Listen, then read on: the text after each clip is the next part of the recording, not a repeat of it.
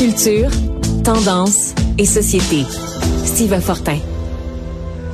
Steve, bonjour. Écoute, il y a une auteure et historienne, elle s'appelle Catherine Larochelle. Elle a reçu le prix Lionel Groux la semaine dernière, mais elle en a profité pour dire, ben Lionel Groux, là, euh, pas un personnage formidable. Il faut remettre en question son héritage. C'est assez particulier. Tu te situes où, toi, sur euh, la question de Lionel Groux? Ben, premièrement, euh, déjà en partage, je me serais à sa place, je me serais demandé si c'était pertinent euh, d'accepter le prix. Je comprends que euh, plutôt que de dire ben euh, je, j'aimerais renier l'héritage et, puis je propose plutôt qu'on change de nom. Elle a pris le, prix et puis elle a profité de la tribune en même temps pour dire ben voilà, il serait peut-être temps de changer le nom de, de ça. Euh, j'ai vu aussi euh, qu'elle avait référé, par exemple, euh, dans le passé, en 2018, la Société nationale de l'histoire du Canada avait changé le nom de Johnny McDonald pour se dissocier de l'histoire du personnage. Je pense que dans ce cas-là et dans le cas de Lionel Groux, on est dans deux optiques un peu différents. C'est pas le, je pense pas qu'on a les, les, les, mêmes doléances envers Lionel Groux qu'on pourrait en avoir contre, par exemple, Johnny McDonald. par rapport à Lionel Groux, J'aimerais rappeler que euh, en 2017, pour le 50e euh, euh, anniversaire de, son décès, il y a quand même des, gens qui étaient assez progressistes qui avaient tenu des, des propos nuancés par rapport à Lionel Groux. Et je suis de cette école-là, c'est-à-dire que c'est fait avérer que ce monsieur-là a tenu des, propos eugénistes, antisémites. On le sait ça.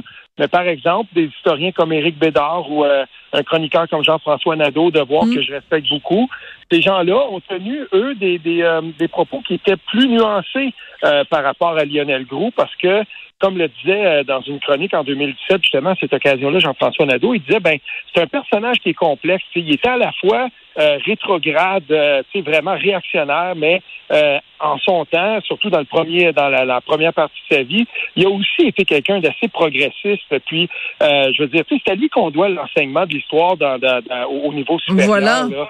Je veux dire, il a fait des choses vraiment progressistes, puis en même temps, on va le dire, il a tenu des propos, des propos d'un, salaud. Littéralement, c'était indéfendable. Et puis, euh, à cause de ça, moi, j'ai de la difficulté à dire euh, on va prendre le personnage puis on le cancelle complètement. Je pense qu'il faut être un petit peu plus nuancé par rapport à ça et dire euh, on ne peut pas prendre toujours que ce qui nous arrange dans l'histoire des gens. Parce que si on faisait ça, Justin Trudeau ne serait plus premier ministre. Ce gars-là a euh, effectué le plus fantastique et réussi des blackface de l'histoire de l'humanité. Ceux qui ont vu les photos qui circulent de lui, là, euh, il y a des gens qui disaient pour euh, réussir un tel blackface, c'est des histoires d'heures et d'heures pour en arriver mm. à ça. Euh, parce que c'était pas juste blackface, dans son cas, c'était black corps au complet. Euh, je veux dire, tu sais, si on, on, ne retenait que les, les, les aspects les plus euh, tordus de, de, de, tout, de chacun des individus historiques ou autres, à un moment donné, là, on va canceller beaucoup, beaucoup de gens. Moi, j'irais avec un petit peu plus de nuances et avant d'effacer Lionel Groux complètement d'un prix comme celui-là, j'aimerais plutôt, moi, qu'on s'attarde, par exemple, à l'entièreté du personnage et se mm. dire peut-être que le positif a plus de poids que le négatif dans son cas. Mais il reste que c'est une discussion absolument euh, passionnante et écoute, on pourrait euh, passer des heures. Euh, mm-hmm. Et aussi, quand on parle de déclarations euh, qui ont été faites par des individus, il faut aussi le replacer dans le contexte. Alors, tu citais, euh, tu citais Jean-François Nadeau, tu citais l'historien Éric Bédard. Moi, je vais citer ah Pierre Anctil, qui est aussi quelqu'un qui connaît extrêmement bien la communauté juive au Québec. Et donc, il, avait dit à un moment donné, à propos de chanoine Lionel Gros, il a dit, il a été à tout point de vue un personnage historique important. Il a influencé son époque, marqué une génération d'intellectuels. Je n'ai pas de problème avec le fait de commémorer son nom. On lui posait la question à ce moment-là à propos de la station de métro Lionel Groux euh, à Montréal. Donc il dit, j'ai pas de problème avec le fait de commémorer son nom par une station de métro. Ce n'est pas légitime de remettre ça en question. Après tout, Groux n'était pas un criminel et il n'a pas prôné mmh. le génocide. C'est toutefois vrai que Groux avait des tendances antisémites comme plusieurs intellectuels de son époque. Donc, il faut se rappeler aussi que c'était l'époque où il y avait l'emprise de la religion catholique au Québec et que euh, ben dans dans cette dans cette société là, euh, on n'avait pas beaucoup de respect euh, pour les juifs là. Non, et c'est vrai ça. Puis euh, cette tendance là qu'on a de, de, juger très durement des, des, des personnages d'une autre époque. Tu sais, faut pas oublier, là, Lionel Groux, c'est, il est né en 1878. Là, il a fait l'essentiel de, de son œuvre intellectuelle d'intérêt pour moi là, avant les années 40. Donc, on, on est, on est vraiment là à une époque où c'est complètement, le, le, je veux dire, le statut de Canadien-Français. On parle pas encore de Québécois à cette époque-là. Le statut de Canadien-Français, c'est un statut qui est extrêmement difficile encore à assumer.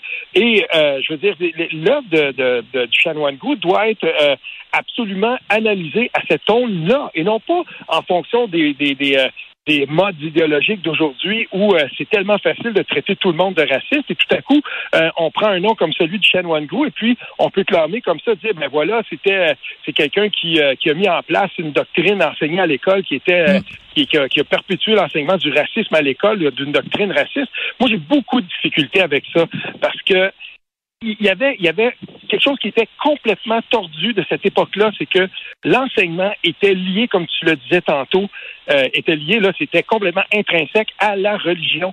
Et, et tant qu'on était dans cette, euh, dans oui, ben c'était un prêtre, hein, faut le rappeler. c'est pas pour rien que c'était le chanoine Lionel Groux là, c'était. Euh, bon, ben voilà. Et, c'est difficile à ce moment-là de dire bon ben voilà, on va rayer complètement le personnage. Comme on aura de la difficulté au Québec à rayer complètement notre le, passé intrinsèque qu'on a eu avec la religion et des personnages comme celui-ci. D'ailleurs, euh, euh, dans, son dans son texte de 2017, euh, Jean-François Nadeau disait que peu importe ce qu'on peut dire de son époque un peu plus trouble, ça reste un intellectuel de haut vol et qu'il faut quand même le respecter. Et en ça, moi, je continue de le respecter et je suis loin de vouloir le, le canceller. D'accord. Alors, par exemple, évidemment, chaque fois qu'on parle de ça, est-ce qu'on peut séparer la personne et l'œuvre? Est-ce qu'on peut séparer euh, quelqu'un qui a été une figure politique et euh, certaines déclarations ou certains agissements? Ben évidemment, on mhm. finit toujours. En plus, bon, on est dans dans une chronique culturelle. On finit toujours par parler de Céline, Louis Ferdinand Céline, ah donc euh, l'auteur du Voyage au bout de la nuit, un des plus grands vraiment, euh, quelqu'un qui a réinventé la langue française à travers ses livres et qui était en même temps un antisémite notoire, vraiment un être exécrable, condamnable, épouvantable. Donc, s'il y avait un prix de littérature qui s'appelait le prix Céline, est-ce que un écrivain et ça n'existe pas, mais si ce prix-là existait, est-ce qu'un écrivain devrait euh, refuser le prix au nom de des positions antisémites de Louis-Ferdinand Céline? Louis-Ferdinand Céline aura connu quand même un certain regain euh, et une réhabilitation de son œuvre. Merci à l'œuvre du BDiste Jean-Claude Tardy, le dessinateur. Qui l'a fait. Voyage la nuit. C'est tellement beau. Et à partir de ce moment-là, grâce à cette œuvre-là, on a recommencé à lire Céline, non plus à l'onde de seulement ses écrits, mais là, tout à coup, il y avait quelqu'un qui avait jeté un, euh, un regard différent sur son œuvre par l'image. Hmm. Et à cause de ça, j'aurais tendance à dire, moi, que euh, je, je, je, recevrais, j'aurais pas de problème à recevoir un prix euh, au nom de Céline. Je serais le premier à, dénoncer l'antisémitisme et, et ce serait bien correct de le faire, mais il y a quand même eu quelqu'un en France qui a été assez, je trouve en tout cas, courageux pour dire, moi je m'attaque à l'œuvre de Céline, ce salaud, mais je le fais euh, en fonction d'un nouvel éclairage, celui de mon art, et euh, j'invite les gens à aller voir chez Futuropolis euh, Gallimard. En fait, là, le penchant de Gallimard chez Futuropolis, Voyage au bout de la nuit de, de, de Tardy, Céline, sa relecture on va voir tout un autre côté de cette œuvre-là. Voilà. Mais euh, il reste que Tardy, il a mis euh, quand même en image Voyage au bout de la nuit et non pas Bagatelle pour un massacre. Il ça aurait pas été bien vu. Et euh, ou d'autres ou d'autres pamphlets antisémites de Céline, c'est sûr. Il reste que moi personnellement, c'est un de mes, si ce n'est mon auteur préféré. Puis Voyage au bout de la nuit. tu me dis demain matin, Sophie, tu t'en vas sur une île déserte, t'as le droit d'apporter juste un livre. Ben moi, c'est Voyage au bout de la nuit que je ah vais que je vais. Ah oui, oui, non vraiment, mais je trouve c'est un chef-d'œuvre. Euh, c'est vraiment euh, euh, une œuvre majeure. Ben écoute, discussion très intéressante. Merci, merci beaucoup, Steve Fortin. Et ben, à la prochaine chicane, comme on dit.